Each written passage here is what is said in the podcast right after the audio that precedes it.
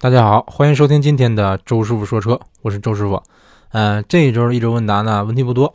首先第一个问题，还是老听友之前问过的，还是在日本那个听友啊，叫驴驴公。嗯，提问说，其实他家啊，嗯，其实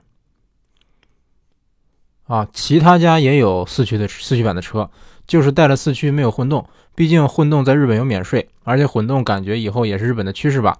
再有就是想开个三点五大排量的车，你觉得有什么推荐吗？除了里程，想开十年左右，尽量没有小毛病的。想想啊，呃，想要四驱啊，好像是在北海道啊，啊，在北海道地区。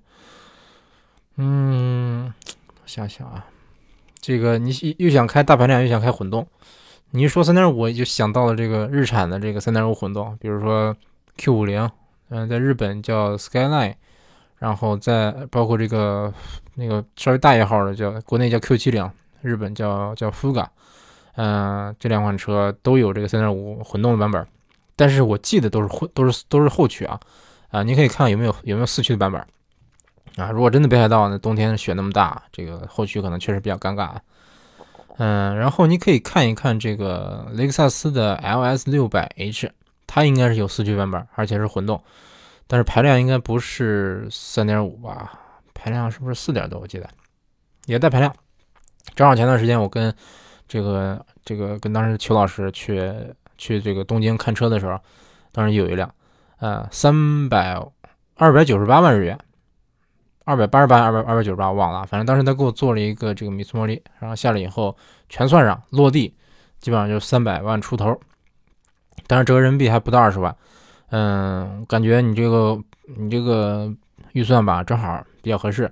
但是它那个是一个普通版本，不是四驱的。后头你可以看一看有没有四驱的。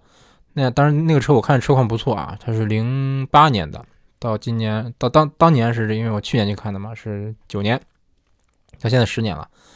嗯，但是价格基本上是相当于两折了。这个车新新车的状态，在中国卖的话，二百大几十万，在日本的话是一百万不到吧，或者一百万左右那样。觉得挺划算的，毕竟车老，嗯，大概就是这样啊。反正觉得又又带混动，又带又又带这个大排量，还是四驱，车可能确实不多啊。这个，哎，啊，埃尔法啊，它埃尔法是二点五混动的。行，先说到这儿啊。下一个问题，嗯，看看啊，这个叫 Bux One 评论提问说，雷凌 1.2T 怎么评价？可以入手吗？嗯，国内 1.2T 雷凌我没开过啊，但是我开过日版的这个 CHR 1.2T，这个车是比雷凌重的多得多，但是这个动力我觉得够用，所以说感觉放在雷凌这么这么小的车上，嗯，这个动力应该是够用啊，反正动力这方面我不担心，但是说它低扭比较弱，呃，当然这么小的排量的这个发动机，它肯定低扭弱一点，可以理解，但是我估计买这个级别的车的人可能也不大在乎就是这种动力吧。但是我个人觉得这个价位你还不如上混动，我感觉 1.2T 就是想替代这1.6的这个这个这个位置吧，算是，嗯，因为它标配了这个六这个 ESP 什么的，就之前一直大家都诟病的日系的这个没有 ESP，现在它有了，啊，其实之前也不是没都没有啊，就之前1.6没有，现在 1.2T 就全系标配了，啊，但是我觉得还是这 1.2T 还是不如混动的啊，嗯，反正混动的油耗比它更低，然后价格也也就贵了一万块钱，贵了一万多这样。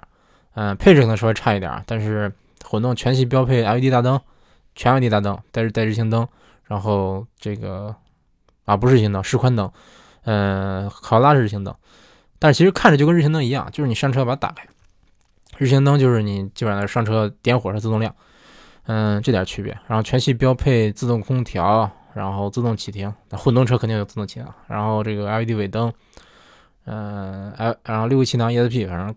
这个基本的配置还是有的，呃，总之我个人觉得还是推荐混动啊，1.2T 的我也没开过，不是太敢推荐。然后啊，这位听友说，这位听友昵称叫福哥说，他说，呃，你好，听你节目很久了，嗯，这个非常喜欢您的专业知识，小弟有三款车帮我推荐一下，宝骏七三零一一六款标配，欧尚低配，东风 S 五百也是低配。啊，求推荐一下这三款车哪个更值得入手？主要考虑他们的质量和后期保养，哪个便宜些，省心就行。然后都一点五的话，满载有力就行，麻烦大神了，帮忙推荐一下，万分感谢，求回复。哎，其实，嗯，大神谈不上啊，真谈不上。这个三款车三选一，那我推荐宝骏七三零，因为我小舅子就买的这个车。嗯，为什么呢？因为这其他两个牌子，长安欧尚，这个长安欧尚和和这东风 S 五百啊，这两个牌子，我说实话不是太不是太信任，因为。宝骏它属于一个合资自主品牌，它很多东西用的是这个上汽通用的这套东西，就是一般来说是很多是从雪佛兰或者说从别克这些车上蹬过来的东西啊。比如说它这一这个一点五就跟通用的之前呃老凯越的一点五有点关系，嗯，所以说我感觉它整个无论开起来车的感觉啊，包括这个质量，应该都是比一般的这个合资品呃自主品牌稍微强一点的。还有就是宝骏它的网点特别多，所以说。而且它整整个这个其实后期后期保养成本非常低啊啊，有有人说这个可能宝骏五零有小毛病，或者七三零有小毛病，但是嗯应该是有，嗯毕竟自主品牌你也不能指望它一点毛病都没有，有是有，但是我觉得它它如果出了点小毛病，大不了修嘛，是不是？你不能指望所有的车都百分百皮实，完全不出毛病，这不可能。然后有关动力，我结婚的时候，当摄像师他就是一个宝骏七三零一点五的，然后当时开当时拉着我们拉着一个他他媳妇儿。然后一个化妆师，然后我我媳妇儿，然后一条狗，然后一堆这个是这个器材什么的。按说这个虽然没有满载，没有拉满七个人啊，但是其实周师傅算三个人，我这个体重是啊算两个人吧，就算两个人，相当于拉了六个人啊，还有个狗呢，现在六个半人，基本上来说接近满载了。然后当时跑高速，我就说你这一点八的吧，他说不是一点五的，我说啊一点五的，嗯我这个我也不用说这车动力怎么样了，反正我觉得说到这儿大家应该明白了吧，这个反正我觉得完全不肉。当时，但他也他也不超速啊，反正开了一百二。但是平常市区也开一开，他他市区也走了不少，然后下道这个国道都走了一一段啊。反正我觉得动力肯定是够用，因为这个怎么说呢？呃，通用的这个发动机吧，这个这个我我个人还是比较 怎么说呢？还是比较比较信任它的啊。那行就推荐这个吧。嗯，还是建议您试驾试驾。这个宝骏七三零店特别多，宝骏店特别多，而且基本上来说都能试驾。试驾车也比较全，像我记得我试驾的时候，这个试驾五六零的时候，嗯，当时我记得是，但是七三零我记得有两台试驾车，嗯，好像是现在出了 AMT，这是半叫什么？AMT 是叫什么来着？啊，反正就 AMT 吧，就是介于手动挡和自动挡之间的一个这么一个变速箱，就是说着看似好像是，好像是个自动挡，其实它。那当然，确实它能自动换挡啊，但其实就是平顺性还稍微差一点。但是好歹是自动挡，好歹是算半个自动挡，不用你换挡了。嗯，大概就是这样。下一个问题，嗯，看看啊，好，喜马拉雅的问题基本上就说完了。下面呢，看一看微博上的问题。哎，微博怎么没了？哎呀，这个这网页找不到了，稍等啊，我搜一搜周周叔的微博啊。啊，趁这个趁这个搜微博的这个时候啊，周师傅多说两句啊。嗯，这个前段时间周叔不是说了一期有关这个宝马 Mini Countryman 的那个那期节目嘛？这里边有个东内容我忘说了啊。对这个车我吐槽了很多东西，但是有一点我最想吐槽的一个东西我忘了说了，就是嗯，就是它的这个雨刷雨刷的那个拨杆和转向灯拨杆跟日本的车是反着的，虽然它也是右舵，但是它跟传统的这个日系车的右舵是相反的。日日系车日系车右舵的这个这个一般来说日系的这个本土的这些车哈。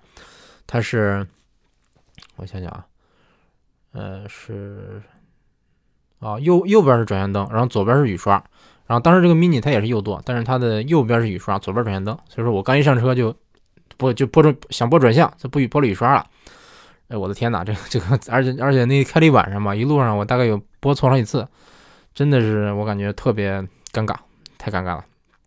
所以说啊，好像据说这个日本的进口车都是这样，就算是右舵，它的这个这个拨杆也是反的。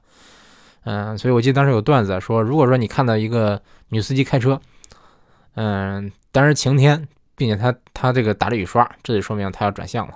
别问我怎么知道，因为我我我在正在修车的路上。嗯，我我想说一下，这个段子不准确啊，那因为他要么是女司机，要么就是在日本开了一个进口车的一个男司机，包括周师傅。所以说，我对他的，对他的这个对康驰曼这款车的反感啊，就增加了一增加了一一成吧。反正我就是相当不喜欢这个车。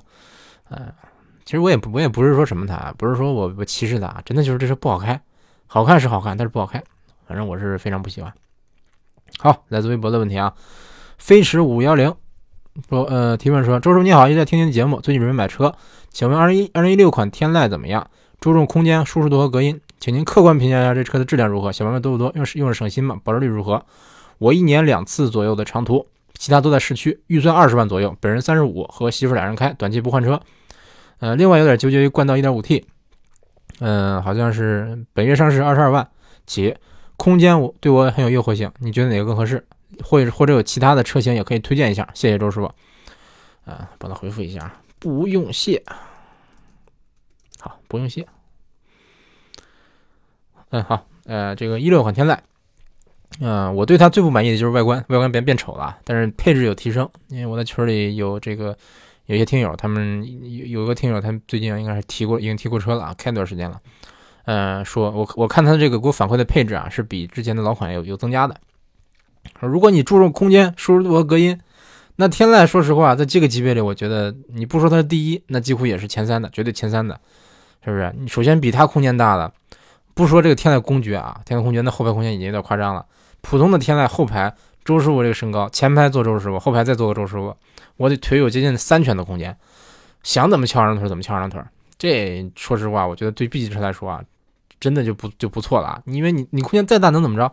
是不是？你再大，这个基本上来说，你像宝马五系，嗯，基本上来说也就这样，也是可能比它稍微长那么一点点。因为毕竟五系加长那么多，轴距三米多，这个肯定比这个天籁天籁轴距我记得两米七七吧，它能做到这个轴距，我觉得呃做到这个空间，我觉得已经相当不错了。包括横向空间、纵向空间都不错。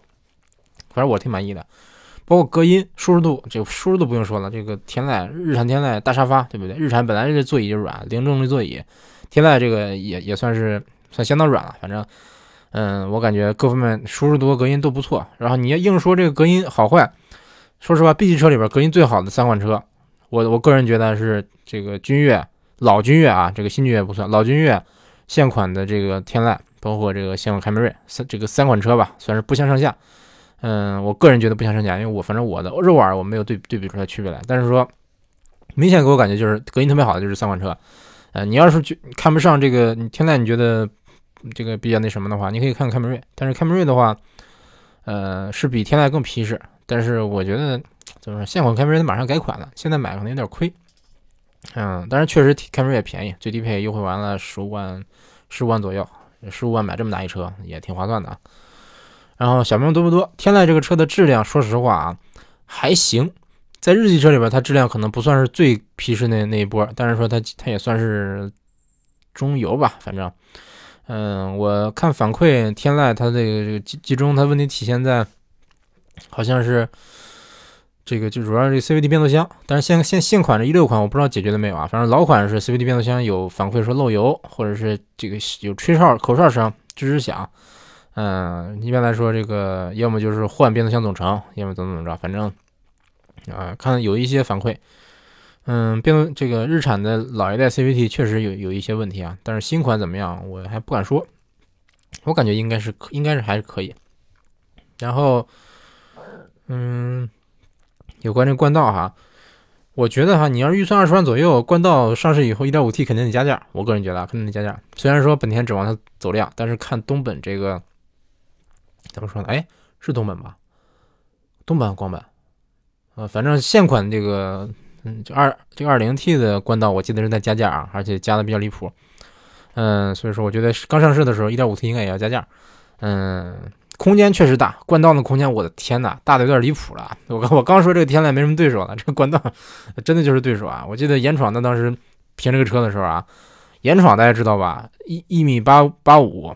二百多斤，二百一十斤，二百多多斤，大胖子，在他测后排空间的时候，先坐着，先先用用拳头量，发现哎没用了，这没什么可量的必要了，这已经拿几拳算不出来了，就一个小，他拿这个小臂，基本上来说就一个小臂的，一个小臂的这么这么这么长度吧，一二三四五，大概得五拳吧，就是做一条最后的状态，然后他直接就坐在这个 坐在这个后排的过道里了，你想他那么那么。胖二百多斤，那么大的屁股，他能直接坐进去，而且轻轻轻松坐进去，不夸张。所以我觉得，嗯，我觉得这个空间真的有点夸张了。然后哪个更合适？我个人可能会因为一点五 T 还没上市啊，我目前没开过这一点五 T 的这个冠道啊，我不知道它动力怎么样。嗯，然后我听说，嗯，反正我听说它比思域的这一点五 T 动力要调教的更强一点啊，试驾以后再说吧。啊，哪个更更合适？我觉得你喜欢哪个买哪个，这俩都比较符合你的要求。如果说论省心，我个人感觉这个冠道与 1.5T 有可能不省心，因为思域这个 1.5T 据说这个有一些车友反映就有一些这个小问题、小毛病。嗯，也可能是因为第一批车吧，反正这个无论什么车，第一批总会这个怎么说，良品率稍微差一点。嗯，等以后再说吧。反正目前没上市，我也不大敢说。反正反正目前来看啊，你说这个天籁，我是。还比较推荐的，比较符合您的要求。好，下一个问题，嗯，我看看，嗯，嗯，就在这卡。哎，我记得微博还有个问题呢，嗯。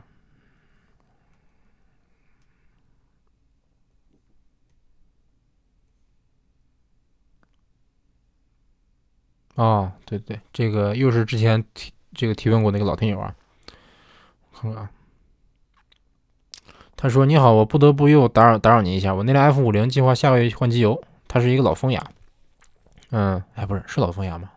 好像是个西马，嗯，问了一下国内车主，他们有人才换五升半的油，有人才换，有人去换七升，嗯，不知道您您朋友身边有没有对这个车的机油节能标准数量，或者有没有推荐销售的推荐查询？VK 四五 DE。五升半太少了吧？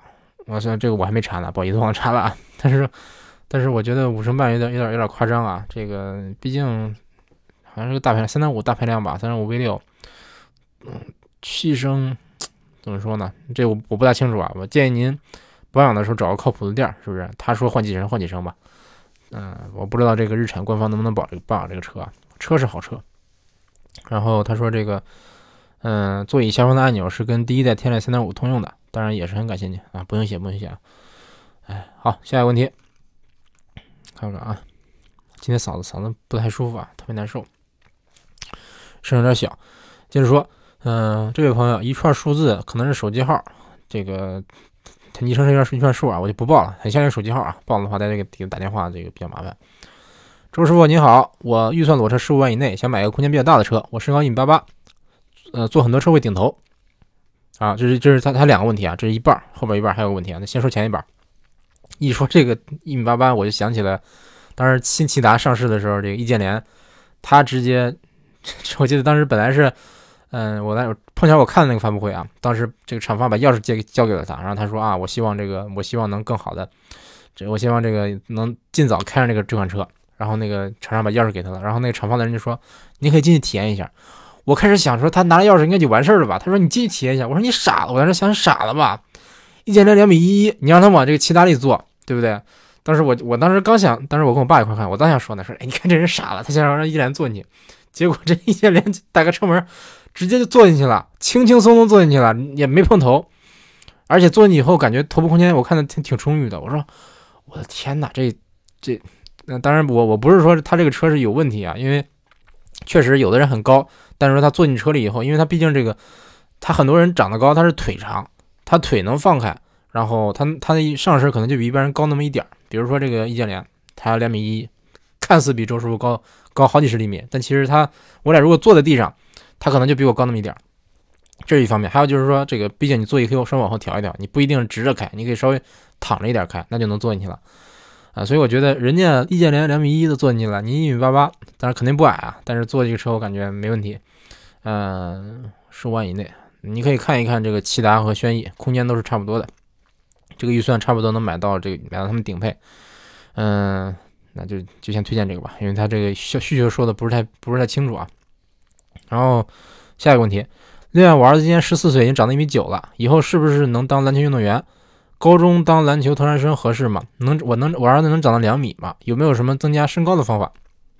这个真好，真羡慕啊！咱们十四岁一米九了，周师傅其实也是很接近这个这个这个这个情况吧。周师傅，我记得我上我上上学毕业比较早，我初一的时候是一米一米六一米七吧，我记得当时特别矮。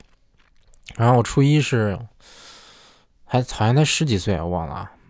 我算算啊，我初一才十一岁，对我十一岁上初一，然后十三十四岁初中毕业，十三四岁初中毕业，我忘了，我上学比较早。然后当时，当时我初二那年还不高呢，初二那年还一米七，然后在半年的时间里啊，大概六个月，都没有六个月，可能就四五个月吧，突然间身高暴涨，涨到什么地步呢？我想想啊，嗯。我记得是，反正我记得当时就是初二，你是初二、初三吧？就初三，初三上学期那段时间，就是晚上就是腿特别疼，每天晚上就腿腿抽筋儿，疼的把我半夜疼醒，然后也没办法。后来就是我使劲喝牛奶，当时这个学校发牛奶，当时是自己买的，每天喝牛奶，使劲喝，然后吃钙片儿。哎，我当时没吃钙片，我上高中才吃，但是已经晚了。然后还是说喝牛奶以后疼的不是那么厉害，但还是疼。后来疼，反正疼的少了。然后后来我才知道，因为当时长个长太快了，就晚上这个这个骨头在生长，你拉着你筋疼，就把拉抽筋了。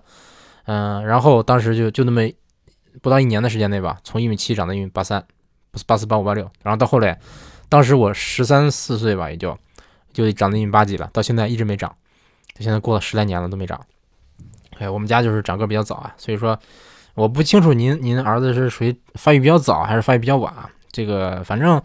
呃，才十四，我感觉有可能还还在发育。然后我建议你哈，多给他吃钙片，就是吃一点这个，当然正常的合格的钙片啊，吃钙片，吃一些这个这个营养品，比如蛋白质相关这个相关的东西啊，富含蛋白的东西，什么鸡蛋啊、蛋清，蛋黄可以扔掉啊，吃蛋清。然后鸡肉、白色肉类、红色肉类都多吃，嗯，这样它还能继续长。然后。嗯，这个怎么能迅速长高？说实话，而这个孩子在年轻的时候，尤其长身体这段时间啊，你多让他跳，多多这个参加能。当然，你别说这个这个，我觉得是这个，比如篮球这样的这个运动啊，能跑能能跳，这样才能刺激他这个关节。而且你在跳的过程中呢，你的身体会受这个重力影响，它会把你的身体拉长。其实拉不长，但它拉拉拉这么一下，就能把你的一些关节，它的这个，比如关节里边有很多血管嘛。就我这么拉一下，哎，它这血管血管就说这个血流流通更顺畅了，它就能更好的发育，更好的刺激这个关节的这个生长。因为人身高这个感觉长得高低吧，主要是看你的膝盖啊、脚踝啊这些地方的关节。嗯，所以说多打篮球或者是吊单杠。乔丹就是高中就是因为吊吊单杠，然后长了二十厘米，从一米七八长到一米九八，然后成了现在的乔丹。大家可以看一看啊，乔丹他爸妈都不高，都特别矮。乔丹他的弟弟啊，不是他的哥哥，一米七八。乔丹一米九八，嗯，这个可见乔丹绝对不是说这个，就是有有人说这，之前有人跟我说说，你说乔丹吊单吊单杠长高了，不可能。那你看看他乔丹跟他亲哥的对比图对比图，你知道了啊，给他高整整一头。哎呦，反正我觉得这个真真管用啊。还有就是说，以后能不能当篮球运动员？这个当篮球高中生、当篮球特长生合适吗？嗯，能不能当运动员？这我说了不算啊，我也不是教练。那周师傅不自己篮球打得不好，但是说我觉得。看天分，呃，长得高是个好事啊。你像我真的很羡慕长得高的。你像一两米长两米左右的人哈，你像周师傅我这个身高扣篮扣不了，但是两米左右的人他再不能跳，基本上是也能扣篮。嗯，身高长，身高之高了真的是一个好事啊。对打篮球来说啊，当然这个身体素质，比如说跑跳的能力，包括力量、协调性，这也是一方面。呃，如果他现在已经会打篮球了，而且经常打，那我觉得他以后这个当篮球特长生没问题。嗯，因为我们当时高中的。我们高中篮球非常强，非常强，强到什么地步啊？全省的，全省的十几连冠啊，十十七八连冠那样。然后在在这个当年，我记得有一次我看场比赛，那场比赛我的那个体育老师也是我们班主任，他还假装学生去去去打了一会儿。在在这个在市啊，不是省，当时市市的这个总决赛里边啊，跟市的第二名打的时候，你先打到打到个多少分差？我记得打的是六十几比十几。这真完虐，真的是完虐！你上一一上来，人家都是一米七几，他们中锋一米八，而而且一个队上场就两三个一米八的，我们这边后卫一米九几，后卫真的后卫一米九几，这个这有有有有两个一米九多的后卫啊，然后中锋有两个两米多的，一一这一打起来，觉得哎呀，我都看的都觉得没意思了。我们这边上篮，你想这个两米多的人篮下。他上篮，你说一一一米八的中锋，你怎么能冒着他？你使劲跳也未必能未必能够人家，对不对？然后他基本上来说，他我们这边人一投篮，对对方只能犯规，一犯规罚球。一般一般就是说罚一个，第二个就故意罚不中，然后罚不中以后那大高个抢板，抢了板以后又投，他们又犯规，有时候二加一，这么着一个球一个一次进攻能打打七八分，我看着都替他们着急。而且当时我们这个，其实当时我那个教我们那个体育老师啊，他不应该上，但是他觉得有意思，他想希望先去玩一玩，冒充学生。他本来也挺年轻，刚这个体校毕业，然后他一米八三，嗯，哇，那身体真的是变态了啊！这个姓白。他当时是他这个他也特长生嘛，体育特长生。然后他考考那高考那年吧，他这个体测成绩啊是东北三省第二名，非常强。这个我们看过看过他比赛，他在我们学校里边参加那个教教职工运动会。当时这个有有一个四乘一百米接力，跟他并并列到的那个人啊，是那个人是个一个排球老师，也一米八几。然后最后那个那个人比他，因为他前一棒是个胖子，嗯，他隔壁到那个老师就比他早跑了一秒多。就是说，他起跑的时候，那人已经跑了十几米了。你想，四乘一百米接力最后还一百米，这人已经先跑了十几米了。他上去以后，我的天哪，这个是跑跑跑跑跑，跑了几秒就追上了，最后又反超了大概五大概四五个身位吧。当时把我们吓傻了，这当时我们觉得这已经必输了，是不是？嗯，起跑了就差那么多，然后他跳的也倍儿高。第一次我记得这个，我们第一次上体育课的时候，我还当当时周叔也瘦啊，我还摸了筐。其实没摸着，当时没摸着，但是我就跳了一下，然后当时他他笑话我，他说：“你看你才跳这么矮啊！”他当时穿个穿一身西服啊，穿皮皮鞋，然后我穿西服跳比你高。我说：“你来来，哎你来来。”我当时寻思说啊，他估计就刚能摸框。他说：“来了就来了，就穿皮鞋啊，然后下来了，而且没助跑，慢慢走到篮下，咔嚓一跳，双手就轻轻轻一跳啊，就双手扒筐了。他平常上篮的时候哈。”我们一般上篮，这个你手都够够不着篮筐，对不对？手连篮网篮网都够不着，因为你要说跳的话是能够着篮筐，但是上篮的时候这个手要平着嘛。他上篮的时候啊，这 个基本上来说，嗯，他脑袋基本上来说就跟篮网差不多挨着了，然后手基本上能摸到这个方块的上沿，然后用手摁着那个球砸到那个方块里边，然后给摁进去。就一般上篮啊，但是扣篮的话他手小，能扣，但是有时候会扣飞，都是挺怀念的啊。然后。其实我个人更觉得说，啊，不好意思，喝点水，嗓子太难受。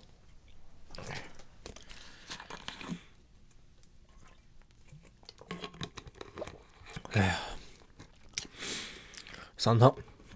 结束啊，就是说，嗯，当篮球特长生合适吗？我觉得说可能前途比较渺茫啊，因为就算你在中国打的特别好，你成了专业的篮球运动员，跟某个队签了约，生活说实话，生活质量也不高，就是中国的篮球不是那么被重视。对，大家工资没有远远没有国外那么高。你像国外，你比如詹姆斯、科比，人家年薪就上千万人，上千万美元，是不是？折合人民币就上亿了。这个咱中国的待遇没有那么高，而且就是，嗯，篮球是一个青春饭。你可能你到二十几岁你能你能打篮球，是不是？当你老了啊，到三十多了，可能就干不了了。以后你得想以后在干什么。毕竟说在中国打篮球，就算你 CBA 的球员，你工资也没多少。你说巴蒂尔他年薪才三十万，对不对？啊，不是巴蒂尔，巴特尔，巴特尔当年这个当年年年在新疆队的时候年薪才三十万，这个你跟国外一比，我的天呐，国外 NBA 最差最差的板凳秀，是不是？他他那他三十万折折合美元多少？几万美元也不可能这么低啊，是不是？这不符合人家的最低标准。嗯，而且有人说三十万不少了呀，你想，人巴特尔是个。是个这个多么有名的巨星啊！人家有总冠军戒指呢，人家有 NBA 的总冠军戒指，全全中国只有他一个人，以后未必也估计也不会有了。只有他一个人有 NBA 的总冠军戒指，那是多强的一个荣誉啊！一年拿三十万，有人觉得三十万不少了呀，够我花了呀，对不对？可能够你花，但是对他们来说够吗？是不是？三十万你放在北上广，嗯，稍微高点高点收入的人，一一个月挣三十万，呃，不是一年挣三十万，那太轻松了。一年挣挣五十万，挣上百万，这都这都这都很轻松呀。随便是一个比较大点的一个企业的这个中层，那基本上来说就能达达到这个水平，甚至比这还高。嗯，所以说我觉得我特别不看好中国的篮球的这个未来的走向啊。然后这个我觉得他喜欢打球，让早点打，这个多打打，毕竟打球没有坏处，长长高点，对不对？长高了以后，就算不打篮球。不打篮球好像也没什么太太多的用处，哎，可以当模特，对，但是一米九我觉得就可以了。其实我个人觉得，如果让周叔我来我来看啊，我自己的身高，我大概其实不穿鞋大概是一米八四五。我最近没量啊，最近可能稍微长了点。穿鞋大概一米八，看穿什么鞋了啊，反正一米八几，到不了一米九。我觉得我要能长到一米九三，就比较合适了。那有可能能扣篮，哎，挺好啊。但这完全是完全是 YY 啊，没什么实际意义。嗯，另外一个问题啊，是我一个老老同学，她是个女生啊，然后提问说，哎，我最近要买车了，这个马上结婚了，我先恭喜他啊，恭喜他这个祝他新婚愉快。其实还没有结婚啊，但是说现在先买个车，排除了卡罗拉、福克斯、英朗、克鲁兹、宝来，最后是别克威朗和速腾二选一，要求安全，开着舒服，空间大，外观内饰好看，油耗无所谓。我说你喜欢哪个？他说我喜欢威朗，那就买威朗。这个周师傅基本来说就是这么简单粗暴。你喜欢什么买什么。他说啊，我去看速腾的时候，速腾销售说，你看威朗销售那么销量那么差，远远没比不上我们神车速腾。你看我们速腾满大街都是，销量多好。我说你别听他胡说八道啊，车子销量好坏基基本来说跟这车子本身好坏关系不是那么大。它好只是说明，但它销量好只能说只是说明它比较适合中国市场，可能这个牌子品牌塑造比较好，营销做的比较好，或者说这个这个经销商。点比较多，经销商这个做的比较好，或者经销商做的比较，比如说这个乱七八糟的制度比较规范，那然后每一套每个销售他们的话术比较严谨，导致销量好。但是一汽大众非常垃圾啊，我我觉得不是因为这个，就因为第一，速腾有大众标，第二，它算是 A 级车里边比较高端的一个车，这个就是两点就够。嗯，我感觉我感觉啊，只要是挂大众标的车，只要你设计的别太走样，三厢车，然后价格别太贵，别离谱，不可能卖差。绝对不可销量不可能差，这跟车好坏没有一点关系啊！你放到别的国家看看，你看日本，我在日本这辈子见过一辆速腾，当时我吓傻了。速腾这个在日本的量少到什么地步啊？绝对比法拉利少，比布加迪多不多我难说，但是绝对比法拉利少。我来来日本，我见法拉利见的数不清了呀，这多的时候一天见五辆法拉利。但是之前在关西的时候，我们这儿现在熊本是小城市啊，在我们这儿可能这个法律特别少，这个一年能见见几次。速腾，我这辈子在日本，这个呃不是这辈子，在日本五年见了一次，真的是非常离谱啊！途观也少，但是途观基本上说偶尔能看见。然后反正我觉得真的够少了。你要说速腾是个超级好的车的话，为什么日本人就买高尔夫就买 Polo，他怎么就不不买速腾呢？是不是？那美国那速腾销量也不好，为什么？为什么呢？因为美国人不懂车吗？所以我觉得跟车好坏没关系啊，只是说它适不适合这个这个中国市场。还有就是。嗯，还是还有这个观点，我重复了很多遍了，就是你喜欢什么车买什么车，没错，你喜欢这个威朗你就买威朗，是不是？毕竟你不喜欢速腾，你听销售说它好，你买了以后你天天开着不难受，不是就可能开着不难受，但是你肯定觉得会后悔，这是我我是相信的。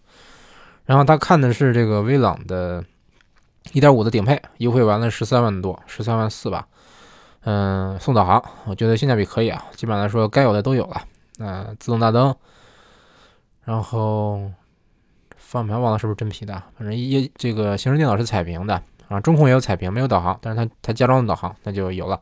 然后自动空调，呃，你车身稳定程序就是 ESP，呃，六气档，然后真皮座椅，主驾驶电调，呃，天窗都有了。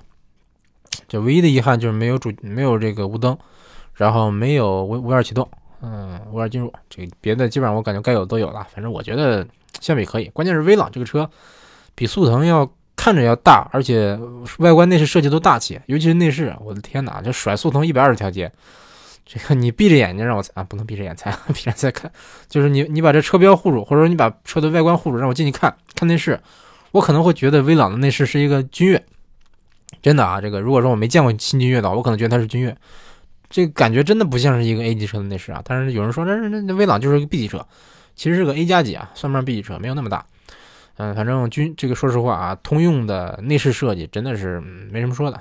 我特别喜欢这个昂科威、新君越，包括这威朗的内饰设计啊，挺喜欢。嗯，外观看着也还行，但是威朗销量确实特别差。还有就是别克的车保值率一般来说不不会强啊。